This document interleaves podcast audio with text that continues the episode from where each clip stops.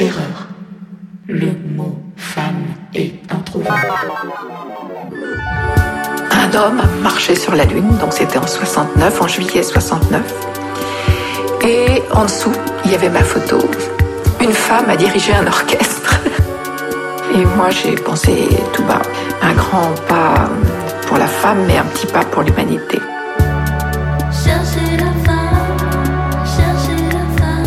Le podcast qui parle des femmes et qui fait parler des femmes du monde de la musique.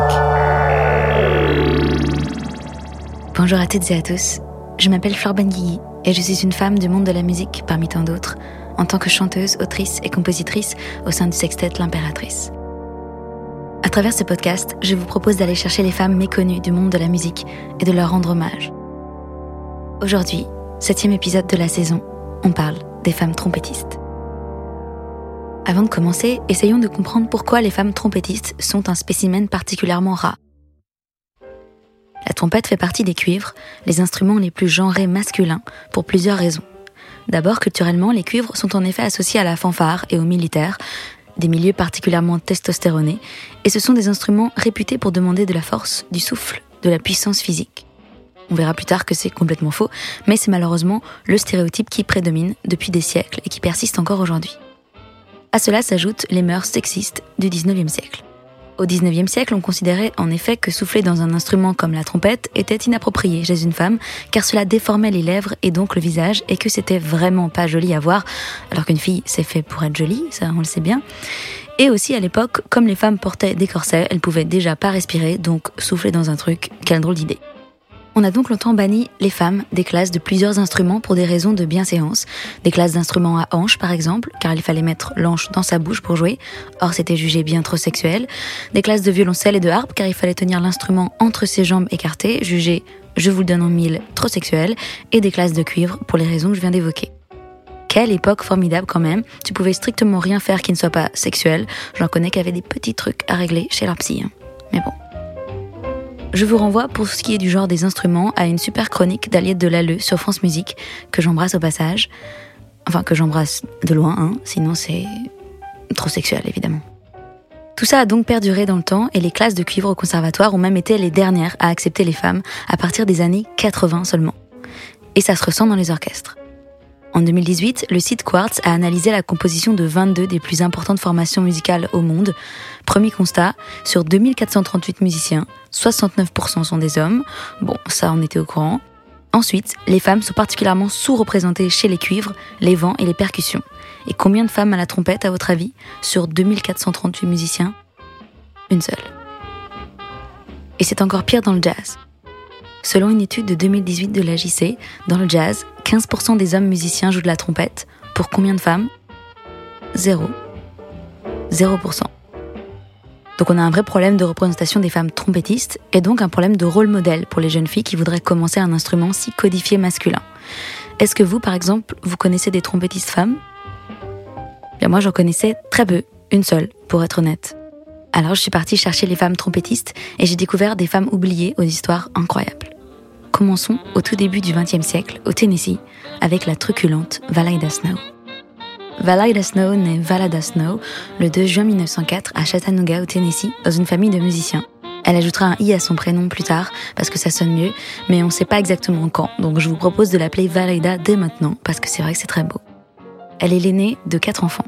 Sa mère, Etta, était prof de musique et était surtout diplômée de l'université de Howard, prestigieuse université noire de l'époque. Elle apprend à ses enfants à jouer des instruments et à chanter. Son père, John, alors, je vous arrête tout de suite. Oui, son père s'appelait John Snow, mais là n'est pas le sujet. Son père John était donc musicien et producteur qui avait formé une troupe d'enfants musiciens, avec ses enfants entre autres, nommée The Pickaninny Troubadours, qui faisait des tournées dans le sud des États-Unis. Vu comme ça, on n'est pas, mais alors pas du tout, dans Game of Thrones, qui est, dans mes souvenirs, très loin de la comédie musicale avec des petits enfants joyeux. Dès ses 5 ans, Valida est la star de la famille. Au sein des Picanini Troubadours, elle chante et joue du violon. On l'appelle Valida the Great. Avant ses 15 ans, elle joue parfaitement du violoncelle, du violon, du banjo, de la contrebasse, de la mandoline, de la harpe, de l'accordéon, de la clarinette, de la trompette et du saxophone. C'est tout? Ok, non, parce que moi je sais faire de la guimbarde aussi, mais bon. Le dis juste pas à tout le monde euh, comme ça, hein, ça va. Elle est surtout reconnue pour ses talents au violon, mais ses performances sur scène incluent aussi du chant, de la danse et même un numéro d'illusion, un peu à la Houdini. À 15 ans, elle épouse Samuel Lewis Lanier, un collègue musicien, mais il l'abuse sexuellement, donc Valaida le quitte et reprend la route avec sa petite troupe. Mais son père meurt à cette époque, provoquant la disparition de la figure paternelle de la famille, mais aussi de leur mentor musical. La tournée des troubadours, qui était la raison de vivre de Valaida et constituait ses principaux revenus, prend fin suite à sa mort. Valaida peine à gagner sa vie. Heureusement, en 1921, à 17 ans, elle rejoint la revue Holiday in Dixieland, très populaire à l'époque, où elle commence à se faire un nom sur la scène nationale. L'effet de surprise est très efficace. Tout le show, elle danse et chante incroyablement bien, et en fin de show, on lui amène sa trompette sur un coussin de velours rouge, l'air de rien, et hop, elle impressionne tout le monde avec un solo incroyable. Forte de son succès, Valaida se focalise sur la trompette et devient si douée qu'elle gagne le surnom de Little Louis, en référence à Louis Armstrong, trompettiste le plus en vogue à l'époque. Armstrong lui-même la nommera plus tard deuxième meilleure trompettiste au monde, le premier étant bien évidemment lui-même. On reviendra plus tard sur la mégalomanie du monsieur. Plus modestement, elle est surnommée Queen of the Trumpet par W.C. Handy, connu pour être le Father of the Blues. Cette appellation apparaît d'ailleurs très souvent sur les rares 78 tours qu'elle enregistrera. Mais même encensée de la sorte, le public voit surtout Valaida comme une curiosité ou une nouveauté qu'un génie musical. Oui, on la compare à Armstrong, mais ça veut aussi dire que Valaida est condamnée à rester dans son ombre. C'est un peu comme quand on appelait la batteuse Viola Smith, batteuse de l'épisode 5 de Chercher la femme, la Jean Krupa féminine. Les hommes sont donc toujours la référence, la norme, et les femmes ne sont que les versions féminines des grands musiciens, peu importe leur talent et leur personnalité propre. Valaida ne se laisse pas abattre pourtant et poursuit son chemin. À 18 ans, elle obtient une longue résidence dans un cabaret de Harlem dirigé par le fameux baron Wilkins. Là, elle se fait pas mal remarquer, puis repart en tournée.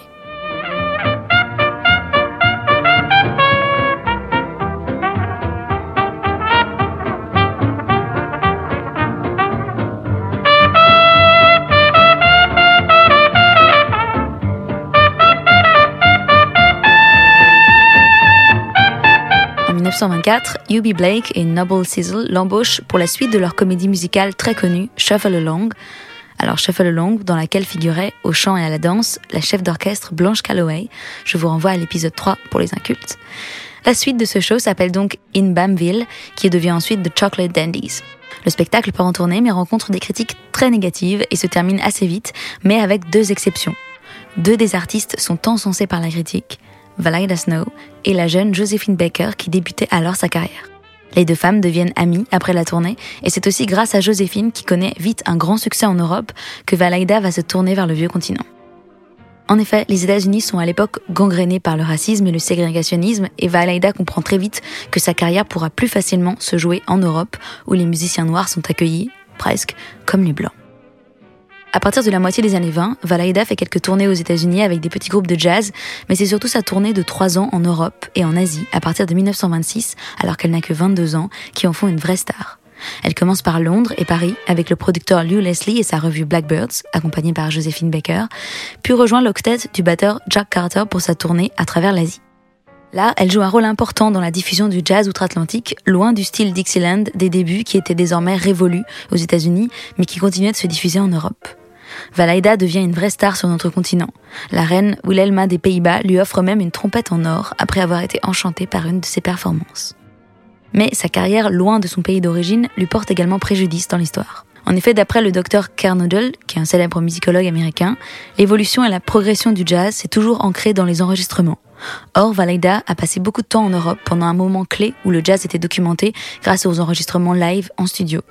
Elle allait et venait entre l'Europe et les États-Unis, ce qui, en plus du fait d'être une femme noire évidemment, l'a empêchée de se constituer un catalogue d'enregistrement de la même façon que ses collègues masculins. De retour aux États-Unis en 1931, Valaida décroche un premier rôle dans une autre comédie musicale, Rhapsody in Black. Même mieux que ça, parce que les producteurs créent ce spectacle uniquement pour montrer le talent incroyable de Valaida. Problème, elle joue aux côtés d'une chanteuse de blues et actrice bien plus connue qu'elle à l'époque, Ethel Waters. La production attise la rivalité entre les deux femmes, prétendant que la quantité d'applauses pour chacune d'elles chaque soir devait déterminer qui liderait la production.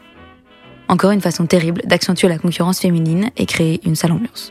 En plus, c'était bien souvent Valaida que les gens acclamaient aux grandes dames d'Ethel Waters qui, brisée, lui en voudra pendant de nombreuses années.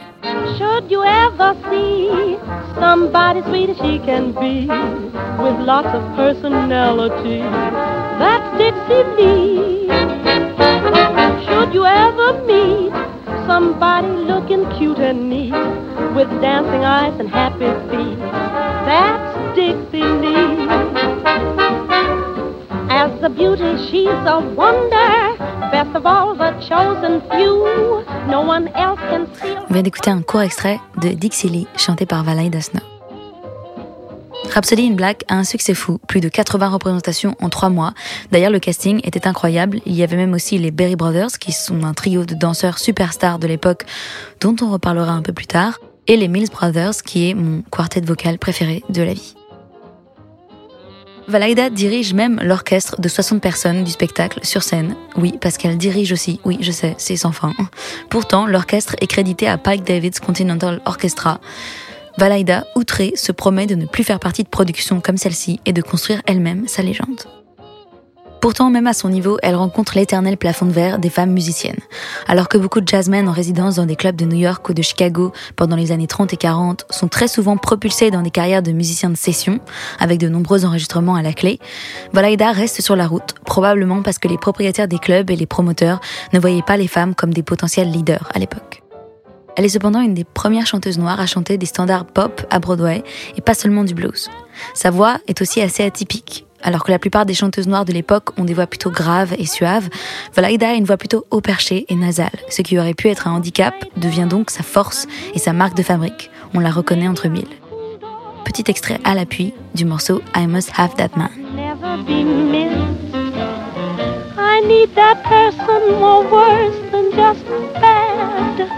I'm half alive and he's driving me mad. He's only human, and if he's to be had, I must En have. 1928, Valaida performe en headline au Chicago Sunset Café. Elle y joue de la trompette, chante et danse et ajoute un petit plus bien à elle. À l'avant de la scène sont placées sept paires de chaussures différentes. Elle danse avec une paire par chorus pendant qu'elle chante.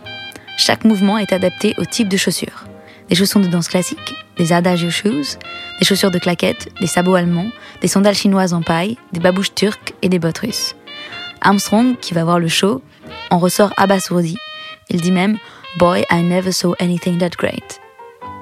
Il n'a pas ajouté After my own show, of course, mais bon, on sait bien qu'il le pensait. Pendant la deuxième moitié des années 30, Valaida se focalise sur l'Europe. Elle y enregistre une quarantaine de titres dans des studios, dont sa chanson la plus connue, Hi-Hat, Trumpet and Rhythm, une composition à elle, mais elle n'a jamais enregistré de morceaux aux États-Unis en tant que trompettiste. En Europe, elle est toujours accueillie comme une star, tourne dans des films, joue dans tous les plus grands clubs. Elle y cultive son style flamboyant. Elle roule en décapotable fuchsia et se balade avec son propre chauffeur, son assistant et son petit singe, tous habillés pareil, en fuchsia aussi, assortis à la voiture.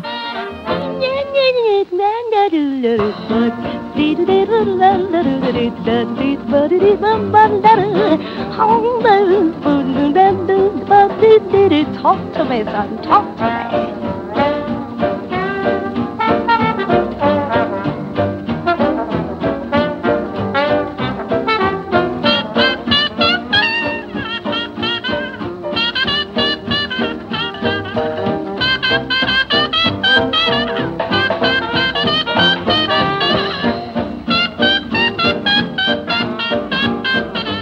D'entendre un petit extrait de son hit Hi-Hat, Trumpet and Rhythm. En 1935, Valaida rencontre et épouse Ananias Berry. Ananias, pardon, je vais jamais me remettre de ce prénom. Un danseur de 19 ans, donc 10 ans plus jeune qu'elle, et qui jouait dans la troupe des Berry Brothers. Tous les deux montent un spectacle où ils partagent la scène et partent en tournée. Ils jouent même dans plusieurs films musicaux ensemble. Mais leur différence d'âge est évidemment très mal vue du grand public et des médias. Tiens, tiens, on n'a pas trop évolué là-dessus, hein. Coucou Madonna, coucou Brigitte Macron.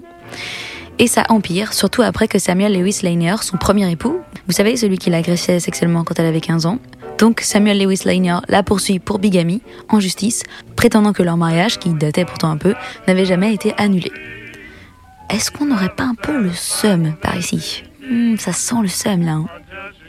N'est pourtant pas condamnée par la justice car elle parvient à prouver qu'elle avait bien divorcé de l'autre bolos, mais tout ça crée des tensions entre le nouveau couple qui se sépare quelques mois plus tard. Au début des années 40, Valaida tourne en Europe et décide d'y rester malgré l'approche des nazis et l'insistance de son amie Josephine Baker qui la supplie de partir. Mais même son manager finit par fuir aux États-Unis et Valaida se retrouve coincée pendant deux ans au Danemark occupé. Là, elle se retrouve emprisonnée à Copenhague. Plusieurs légendes existent à ce stade. Certains disent qu'elle était prisonnière de guerre, mais apparemment elle était surtout dépendante à l'oxycodone, un opioïde, et avait participé à plusieurs petits vols, donc elle passe dix semaines en garde à vue dans deux prisons danoises et s'en sort libre sans charge. En 1942, les Américains affrètent un bateau pour sauver leurs ressortissants et elle parvient à monter à bord. De retour aux États-Unis, elle fait la une des journaux de la communauté noire américaine. Elle prétend avoir été emprisonnée dans un camp de concentration nazi pendant huit mois et avoir été battue régulièrement. La nouvelle va jusqu'à Amsterdam où elle est décrite dans le Amsterdam News comme la seule femme de couleur à avoir été emprisonnée dans un camp nazi. Quelle que soit la vérité, son séjour en tant que prisonnière l'affaiblit considérablement. Elle arrive aux États-Unis très très très maigre, avec une tristesse qui, selon ses proches, ne la quittera plus jamais. Elle tente ensuite péniblement de poursuivre sa carrière dans l'anonymat total. Elle se marie encore en 43. Son troisième mari, Earl Edwards, un ancien musicien de jazz, devient son manager. Le couple emménage à LA, où Valaida utilise son temps et son talent pour mentorer les jeunes musiciens de jazz. Elle devient une inspiration pour tous les jeunes musiciens qui transforment les clubs de Central Avenue en berceau de l'innovation du jazz moderne. En 1949, alors qu'elle joue au Town Hall de New York, elle reçoit sa première mention dans le New York Times, un tout petit mini paragraphe en bas de la page 8. Première et dernière mention dans ce journal, alors qu'elle a fait toute sa vie la une des magazines noirs de l'époque, avec toutes ses tournées et ses phrases exubérantes. En 56, elle remonte sur scène au prestigieux Palace Theatre à New York. Le concert est magnifique, mais il a une fin tragique. Elle meurt en effet, à l'issue du concert, backstage, d'une hémorragie cérébrale. Elle avait 51 ans. Pourtant très respectée par ses collègues musiciens, encensée par le public et la critique de l'époque, Valaida aurait été trop peu enregistrée pour laisser une trace dans l'histoire. En plus de ça, la fameuse incendie de 2008 des studios Universal a achevé d'effacer la plupart des masters des enregistrements de Valaida. Au moment de sa mort sortait justement l'album solo d'une consoeur trompettiste qui n'a jamais croisé la route de Valaida, mais dont la carrière a rencontré des obstacles plutôt similaires. Je veux parler de Clara Bryant. Clara naît au Texas en 1927 dans une famille très modeste. Sa mère meurt quand elle n'a que 3 ans, contraignant son père, qui multiplie les petits boulots, à faire survivre ses trois enfants pendant la dépression avec 7 dollars par semaine. Enfant, son frère Mel lui apprend le piano et elle chante au cœur de l'église. La musique est déjà très importante dans sa vie. Elle raconte On avait toujours un tourne-disque à la maison. Quand on n'avait plus d'aiguille, on cassait un stylo pour le mettre à la place. Ça abîmait un peu le disque, mais au moins on pouvait toujours l'écouter. Euh, ne reproduisez surtout pas ça à la maison, les enfants. Elle écoutait aussi beaucoup la radio, qui diffusait deux jours des musiciens blancs, mais tard dans la nuit, les grands jazzmen de l'époque, Earl Hines ou Cap Calloway. Quand son autre frère Fred doit rejoindre l'armée, il lui laisse sa trompette et c'est ainsi que Clara, qui n'avait jamais pu se payer un instrument, décide d'apprendre la trompette. Un oncle saxophoniste lui donne quelques leçons, si bien qu'au lycée, elle intègre la fanfare de l'école en tant que trompettiste. Elle est si douée qu'elle reçoit plusieurs propositions de bourse dans des universités prestigieuses, mais elle choisit de faire ses études à Houston, au Prairie View AM University, car cette université possède un cursus jazz solide et un jazz band entièrement féminin, surnommé les Prairie View Coeds. Avec les 15 autres musiciennes, elle fait une tournée au Texas et joue même au prestigieux Apollo Theater de New York en 1944. Son père est ensuite transféré à Los Angeles, donc Clara change d'université en 45, et c'est là qu'elle découvre le bebop dans les clubs de Central Avenue, qui est à l'époque le cœur de la vie culturelle afro-américaine, porté par Dizzy Gillespie, trompettiste, et Charlie Parker, saxophoniste alto. Trop jeune pour entrer dans les nightclubs de Central Avenue, Clara reste dehors, captivée par ce nouveau son, sa trompette à la main. Oui, car même si elle vient juste écouter, elle amène toujours son instrument, au cas où. Elle suit les musiciens dans des jam sessions nocturnes, où elle est d'ailleurs la seule femme. Au bout d'un moment, les musiciens finissent par la reconnaître, la saluent, se moquent d'elle et de sa petite trompette. Mais Clara persiste et apprend en regardant jouer les meilleurs musiciens de l'époque. Elle confie au New York Times au début, j'entendais les musiciens dire Elle joue comme une femme, mais après un moment, ils disaient que je jouais comme un homme. Allez savoir ce que ça veut dire. Dizzy Gillespie, le célèbre trompettiste, a en effet dit sur Clara ce qu'il pensait sûrement être un compliment à l'époque. If you close your eyes, you would say it's a man playing. Bon, on n'y est pas encore, Dizzy, là, il y a des trucs à déconstruire. Petite parenthèse sur cette phrase de Dizzy Gillespie qui est en fait très signifiante. Si on ferme les yeux, on jurerait que c'est un homme qui joue. C'est exactement pour ça que les yeux ouverts, on n'embauche pas de femmes. Et c'est aussi pour ça que depuis que les auditions d'entrée dans les plus grands orchestres permanents s'effectuent derrière un paravent, sans que le jury ne puisse savoir le genre du candidat, à partir des années 80 environ, les chances des femmes d'accéder au deuxième tour est doublé. Et le pourcentage de femmes embauchées dans ces orchestres augmente de 30 à 55% Voilà. Par contre, même derrière un paravent, ce genre de phrase de Dizzy Gillespie, ça passe pas. Hein. Revenons à Clara Bryant. En 1946, elle intègre l'International Sweethearts of Rhythm, premier jazz band uniquement constitué de femmes à accueillir des musiciennes sans distinction de couleur de peau, et elle arrête l'école. Dizzy Gillespie, à qui elle ne fait toujours pas la gueule même s'il a dit des trucs un peu border, devient son mentor et lui offre du travail au sein de son big band. Elle l'appelle Uncle Diz. Elle sera d'ailleurs la seule femme trompettiste à jouer avec lui. Peut-être parce qu'il n'était pas prêt aussi. Petit extrait des International Sweethearts of Rhythm.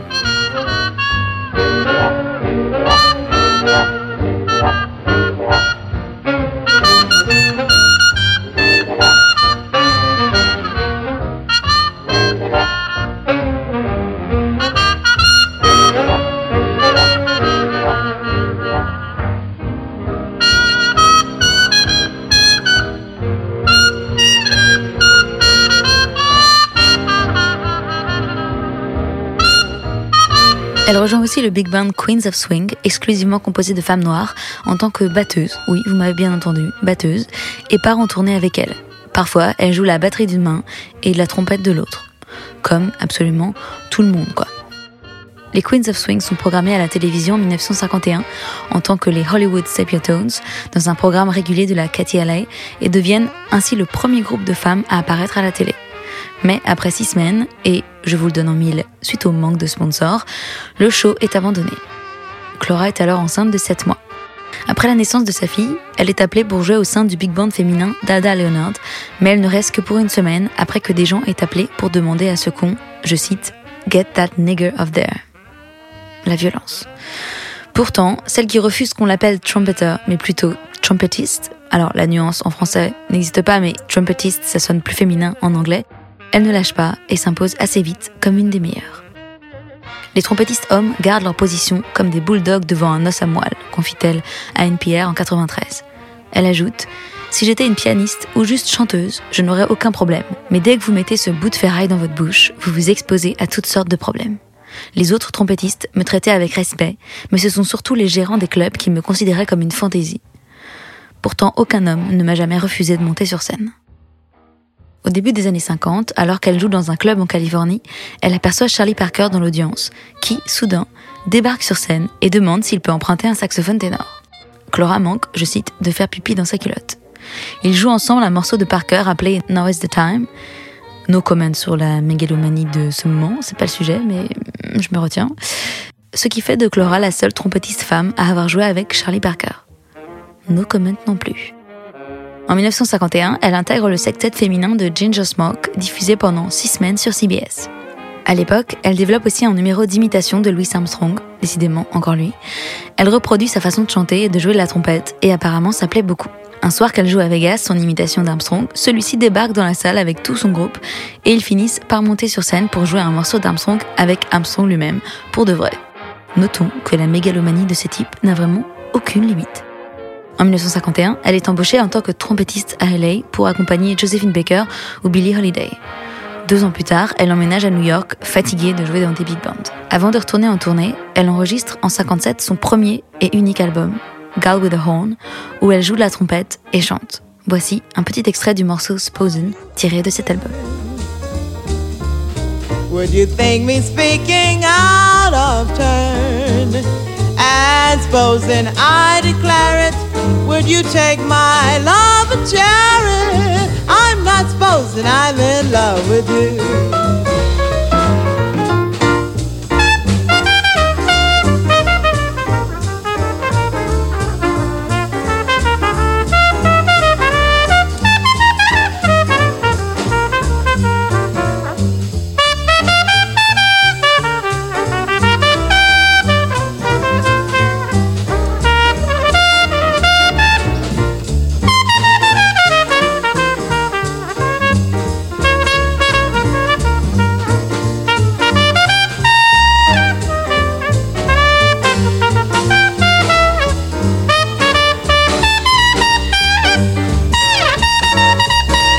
Laura traverse ensuite une période assez fructueuse où elle tourne beaucoup, joue dans des clubs à Chicago, Denver, avec Louis Armstrong, Harry James, Max Roach, Dexter Gordon. Pendant les années 60 et 70, elle fonde son propre groupe appelé Bop et tourne à l'international avec son frère Mel, qui était un chanteur, et ils hostent même leur propre show télévisé en Australie. Son fils devient aussi le batteur des Bop. Malheureusement, je n'ai pu trouver aucun enregistrement de ce groupe. Dans les années 80, les shows se font de plus en plus rares. Elle décide alors de retourner à Los Angeles à l'université pour parfaire sa connaissance de la musique. En 1989, inspirée par le concert à Moscou de Dave Brubeck, un des premiers musiciens jazz américains à aller jouer là-bas, elle décide de tenter le tout pour le tout et elle écrit à Gorbatchev pour lui proposer de venir faire un concert en URSS. Elle lui dit, je cite, qu'elle souhaite être la première trompettiste à être invitée dans son pays pour y jouer, et que peut-être une amitié nouvelle pourrait en être, parce qu'il lui semble qu'il est maintenant temps d'ouvrir nos mains et nos cœurs l'un à l'autre. Elle adresse sobrement l'enveloppe à Kremlin, Moscow, USSR. Et là, vous dites, oh là là, mais trop mimique Laura au pays des bisounours. Et puis en fait, le Kremlin répond. Bon, je sais pas si c'est Gorby qui répond en personne, hein, mais quand même, elle devient la première femme musicienne à tourner en Union soviétique. Deux semaines avec ses enfants et une équipe de tournage.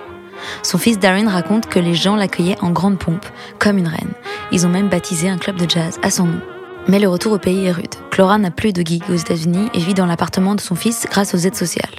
Deux de ses trompettes sont chez le prêteur sur gage et la plupart de ses biens, dont son piano à queue, ont brûlé pendant les émeutes de Rodney King en 1992. Après une attaque cardiaque et un quadruple pontage en 96, elle est forcée d'abandonner la trompette, mais continue à chanter, et elle est déterminée à préserver et transmettre l'héritage du jazz de la côte ouest. Elle donne des lectures dans les campus universitaires sur l'histoire du jazz et coédite un livre sur l'histoire du jazz à Los Angeles. Elle enseigne aussi la musique à des enfants.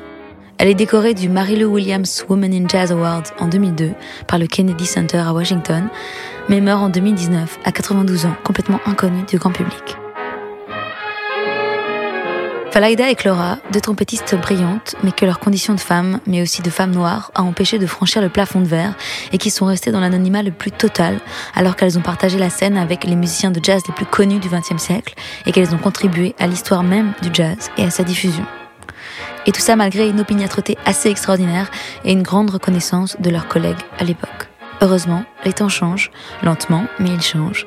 Et aujourd'hui, il existe quelques stars féminines de la trompette.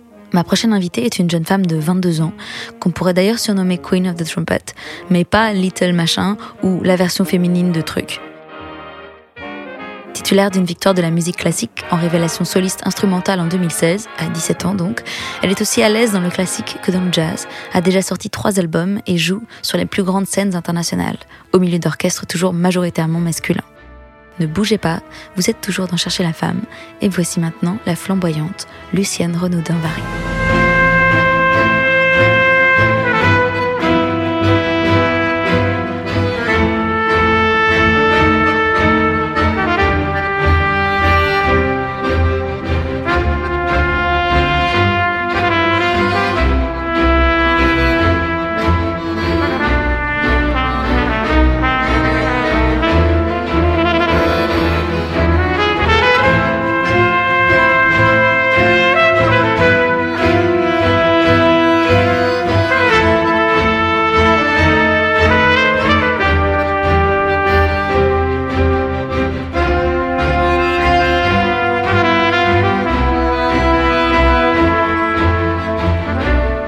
D'entendre un petit extrait du Tango pour Claude par Lucienne Renaudin-Vary, tiré de son troisième album Piazzolla.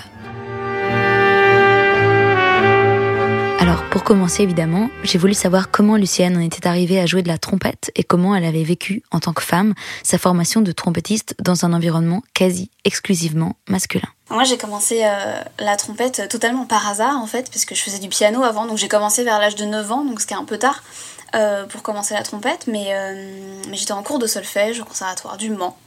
Et, euh, un jour, des professeurs de trompette sont venus présenter l'instrument en disant que c'était le meilleur instrument du monde et que c'était génial. Et ils ont fait un peu une opération séduction. Et ce qui manquait d'élèves en fait en trompette. Et donc, puis moi, je suis tombée dedans et puis j'ai essayé. Ça a tout de suite marché. Et j'ai tout de suite été passionnée. j'ai beaucoup travaillé. Euh, en fait, quand je me suis inscrite au cours trompette, euh, je savais pas que c'était un instrument entre guillemets réservé pour les hommes. Mais je me suis vite rendu compte de ça parce qu'il y avait que des petits garçons au cours de, trompette et on était peut-être je sais pas, deux, trois filles sur, sur deux classes de trompette, donc c'est quand même énorme. Et j'ai toujours vécu dans un milieu très masculin. pareil, quand, quand, on en parlait, quand je faisais des, des concours, bah, c'est pareil dans le jury, il n'y avait que des hommes tout le temps. Dans les examens au conservatoire, que des hommes. après, quand je suis rentrée au conservatoire de Paris, j'avais 15 ans, bah, j'étais, on était encore trois filles sur deux classes de, de trompette. Donc tout le temps, euh, ça a été comme ça, je me suis habituée. Alors après, c'est vrai que pour une petite fille, euh, de s'identifier à euh, des vieux monsieur de 100 kilos qui font de la trompette, c'est pas, c'est pas l'idéal. J'avais quand même un modèle, Alison Balsam, je sais pas si tu connais. C'est une trompettiste britannique géniale, incroyable, enfin tellement talentueuse et, et jolie. Elle avait des robes et tout, et, et ça permettait de se dire, bah, pour moi que c'était possible et que euh, voilà qu'on pouvait être une fille et, euh, et faire de la trompette et euh, la trompette elle, souffre de beaucoup de clichés qu'il faut beaucoup de souffle qu'il faut être fort voire même un peu gros pour jouer de la trompette alors que pas du tout. Enfin tout le monde peut faire de la trompette qu'on soit fille garçon n'importe quoi. Enfin tout le monde peut jouer de la trompette. Il y a beaucoup de clichés fanfares militaires et puis je pense qu'on a on a vu que ça en fait. Euh, on n'a pas vu de femmes euh, trompettistes, donc en fait on se dit bah, que finalement non, c'est pas réservé aux femmes, et puis qu'il faut être fort, grand, euh, musclé, machin. Et, c'est en train de changer, c'est chouette, il y a, de plus en plus de petites filles dans les conservatoires qui, qui commencent la trompette. Moi ça me fait trop plaisir, parce qu'il y a des, professeurs de conservatoire qui, qui, me disent en DM Facebook, grâce à toi, il y a des petites filles qui veulent s'inscrire et tout, qui t'ont entendu, qui veulent faire comme toi, et c'est, ça me ça, ça me touche beaucoup et j'aurais euh, j'aurais aimé euh, avoir plus de modèles féminins. Euh, j'ai jamais pris de... Ah, je suis en train de. Ouais, c'est vrai, j'ai jamais pris de cours avec une femme en fait. de trompette. Mais, mais bon, moi je suis tombée sur des personnes, enfin des hommes super aussi, il y en a quand même. donc donc je suis, je suis tombée sur vraiment des, des, des gens super. Alors évidemment, quand on est la seule femme ou une des seules femmes dans un domaine, on ressent en général de façon encore plus violente un sentiment très fréquent chez les femmes malheureusement, un sentiment d'illégitimité. Oui, c'est de la, oui, de l'imposteur, ouais ça. Alors euh, bah, surtout quand on n'a pas trop confiance en soi. enfin moi, euh, moi j'ai commencé très tôt, j'avais 14 ans quand j'ai commencé à être soliste.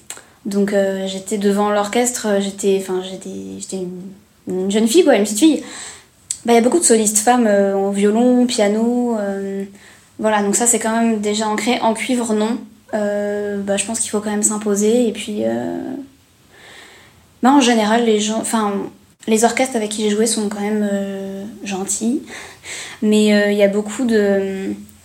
Enfin, sur les réseaux sociaux, il y a beaucoup de gens qui sont enfin, très malveillants, très méchants et gris. Et, bah, comme, comme le fait que c'était pas joli pour une femme de faire de la trompette, par exemple, ça je l'ai lu.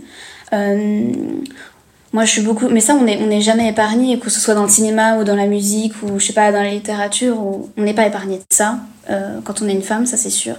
Mais des remarques sur mes vêtements, par exemple, surtout venant des hommes, euh, sur ma façon de bouger, comment je suis sur scène, etc., ça, euh, ça j'en ai, mais tout le temps, tout le temps. Bon, on se passera de commenter ces remarques, mais ce qui est fou, c'est que même les commentaires qui peuvent sembler bienveillants témoignent finalement d'un sexisme très ancré dans la société. moi, dans, dans, la musique, il faut se justifier en permanence quand on est une femme, euh, ses tenues, sa façon d'être, de bouger, etc. Et euh, pas vraiment la musique, en fait. Et moi, je voudrais qu'on se s'axe plus sur, euh, sur la musique et euh, il y a beaucoup, enfin beaucoup de clichés, euh, des remarques que j'entends aussi après mes concerts, mais qui sont pas, enfin c'est des gens bienveillants en fait qui vont, qui vont nous les dire. Euh, je pense à un, truc tout d'un coup, on m'avait, on est venu à, à, la sortie de mes concerts, on m'avait dit ah mais oh, j'adore, vous avez un jeu très féminin. Tiens tiens, on y revient. Elle se serait bien entendue avec Dizzy Gillespie 100 ans plus tôt, la dame. Et, et mais c'est pas des gens malveillants en fait. C'est juste que c'est tellement ancré euh, qu'il faut tout, enfin faut tout déconstruire en fait. Alors si j'essaie de pousser un peu, de leur demander, ça veut dire que c'est doux, c'est sensible. Mais euh, et c'est tout un monde comme ça de, de sexisme à, à, à, déconstruire, mais ça ça va pas mettre, euh, enfin ça va mettre du temps quoi. Face à ça, que faire? Disparaître, gommer les signes stéréotypés de la féminité, se conformer à une norme, ou s'assumer comme on a besoin d'être. Chacun vit le, le truc comme ouais, comme il peut, comme, euh, comme, comme il veut, mais moi j'ai plein de styles. Euh, j'aime être euh, en tenue euh, voilà moulante euh, sexy parce que voilà parce que j'aime ça. J'aime aussi être en pantalon avec une veste et des bottes. Et, euh, j'aime tous les styles. Euh, mais ce qui est fou c'est qu'on on commente pas l'apparence des hommes et je vois pas pourquoi on le ferait pour les femmes. Et, euh, et moi euh, euh, toutes mes toutes mes vidéos que je poste sur Facebook il y a que sur mon sur mon physique en fait qu'on juge. Et pas sur la musique quoi. Enfin si j'ai une robe que c'est trop court que on m'a déjà dit ah tu fais un concert pour Jackie et Michel ou enfin des trucs fous quoi. Il y a une femme aussi qui m'avait dit mais t'as pas besoin de ça. Mais c'est pas enfin elle a rien compris quoi je fais pas ça pour les autres je fais ça pour moi parce que ça me plaît et je me sens en confiance avec cette tenue. Et voilà des fois j'ai envie d'être euh, d'être en- avec un costard un peu plus euh, masculin mais encore une fois c'est des clichés un peu bon bref. Avec euh, voilà des, un pantalon etc et puis là on va me dire que euh, bah non en fait euh, oh c'était mieux avec une robe quand même enfin c'est pas très et il y a toujours un truc qui va pas.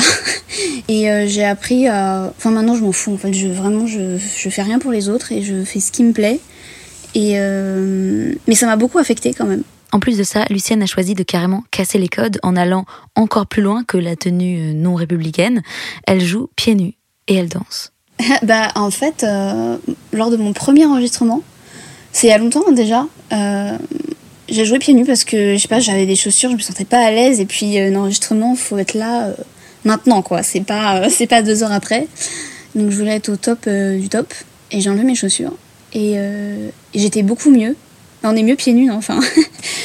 Et euh, et voilà et du coup j'ai depuis je fais ça sur scène euh, puis je ressens bien les vibrations de l'orchestre derrière moi. Quand on est pieds nus ça passe vraiment par tout le corps. Ça c'est quelque chose que j'adore. Et t'as tout de suite des gens ah mais c'est marketing gna gna c'est des, des, ouais, des remarques toujours, mais pourquoi elle fait ça? Elle a pas besoin de ça. c'est marketé, euh, c'est juste pour attirer l'attention. Enfin, alors que non, en fait, c'est juste moi parce que j'aime ça.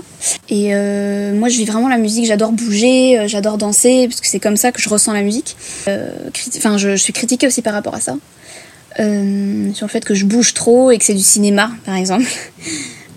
C'est vrai que enfin, dans les conservatoires ou quoi, tous ces vieux mecs, j'ai envie de dire, ils nous apprennent à, à jouer droit comme un piquet, à bien respirer, à pas bouger. Et, euh, et moi, j'étais pas à l'aise avec ça. Mes profs m'ont dit euh, faut pas bouger, machin. Donc moi, j'ai fait un peu de la résistance. Je sais pas, pour moi, c'est naturel, quoi. De, de, ça doit, on doit pas se mettre de barrière, et ça doit être naturel de jouer. Et faut trouver sa, sa, sa voie, quoi.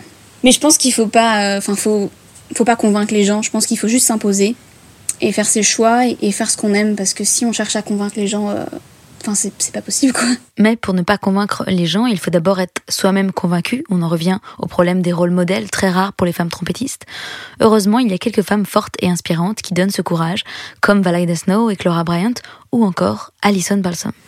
Bah, Alison Balsam, euh, qui était pour moi mon, mon modèle, euh, moi j'ai tout de suite écouté euh, ses versions de, de concerto, de... et en fait elle a, elle a amené un nouveau répertoire. Parce que euh, bah, au répertoire de la trompette, on n'a pas beaucoup de répertoire, hein. c'est très classique, donc euh, musique euh, classique, baroque, et puis moderne, on n'a rien dans la période romantique. Et elle, elle a amené, elle a fait des transcriptions, elle a, elle a vraiment fait bouger les choses.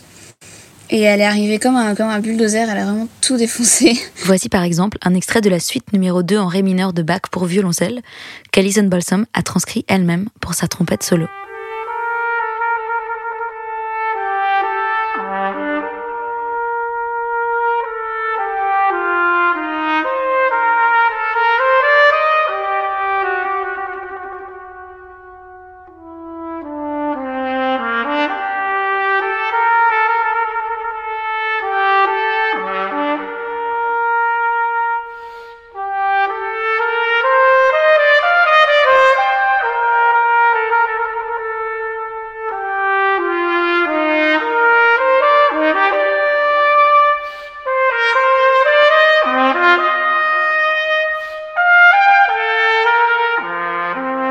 Casser les codes passe donc aussi par le fait de sortir du répertoire traditionnel d'un instrument, en l'occurrence un répertoire assez limité et codifié chez les trompettistes.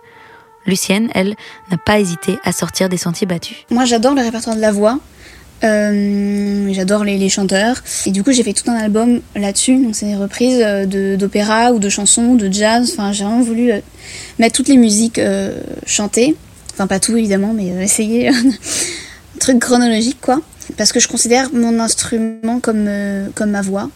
c'est vraiment un prolongement de, de moi-même et je trouvais que ça faisait sens de, ouais, de faire ça. Parce que, puis en plus, les, enfin, les, trompettistes sont, toujours cantonnés à faire les mêmes trucs. Et, euh, et moi j'ai voulu aussi, euh, parce qu'il y avait des, beaucoup de morceaux qui me plaisaient, euh, bah, qui n'étaient pas faits pour la trompette en fait, et je me suis dit, bah, moi j'ai envie de les jouer, donc je vais les jouer. Voilà. Et comme d'habitude, pour finir sur une note positive, Lucienne m'a parlé de ses femmes trompettistes préférées. Je vous mets des petits extraits en bonus pour que vous ayez une idée de leur son. Alors plus vivante, du coup, il n'y en avait pas beaucoup parce que euh, c'est très récent en fait. Les, les, filles qui font de la trompette, euh, il y a une, alors suédoise ou norvégienne, je sais plus, je crois norvégienne euh, aussi qui m'a beaucoup inspirée, qui s'appelle Tinette Ingelset.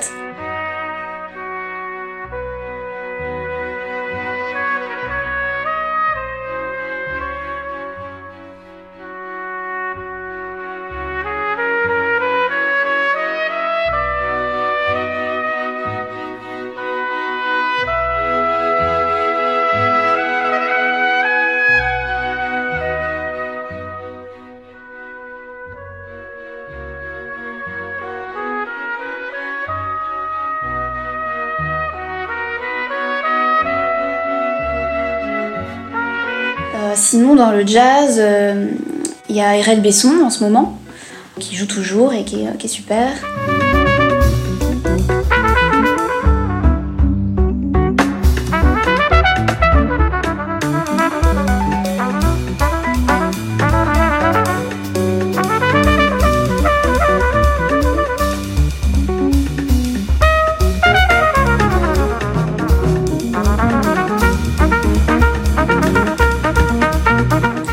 Aux États-Unis, il y en a plein. Euh, ça, bouge quand même beaucoup. Hein. Mm. Et puis il y, a des, groupes qui se créent, j'ai vu que de, quintettes de cuivre euh, féminin, ça c'est trop bien, je trouve.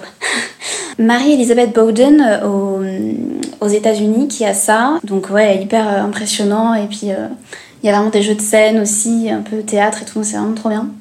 Donc, donc on peut trouver des, on peut trouver des choses. Si on cherche, on peut trouver.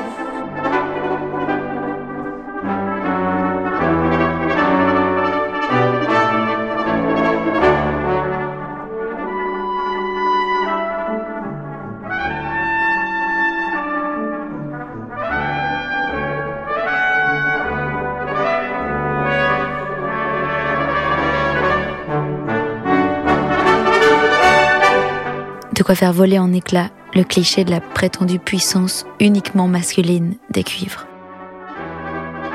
Merci Lucienne Renaudin-Vary de nous avoir fait découvrir cette trompettiste inspirante. Merci Valida Snow et Clara Bryant et merci à vous d'avoir écouté ce podcast. S'il vous a plu, n'hésitez pas à le partager autour de vous et à aller chercher les femmes trompettistes par vous-même, à aller écouter aussi Dolly Jones, Jane Sager, Jean Starr, Andrea Motis aussi que j'aime tout particulièrement, Tiny Davis, Ingrid Jensen et bien d'autres. Je vous laisse avec un morceau tiré de l'album Piazzolla de Lucienne Renaudin-Vary, la valse tango Shekelin de Bakin, adaptée pour sa trompette. Prenez soin de vous, à bientôt.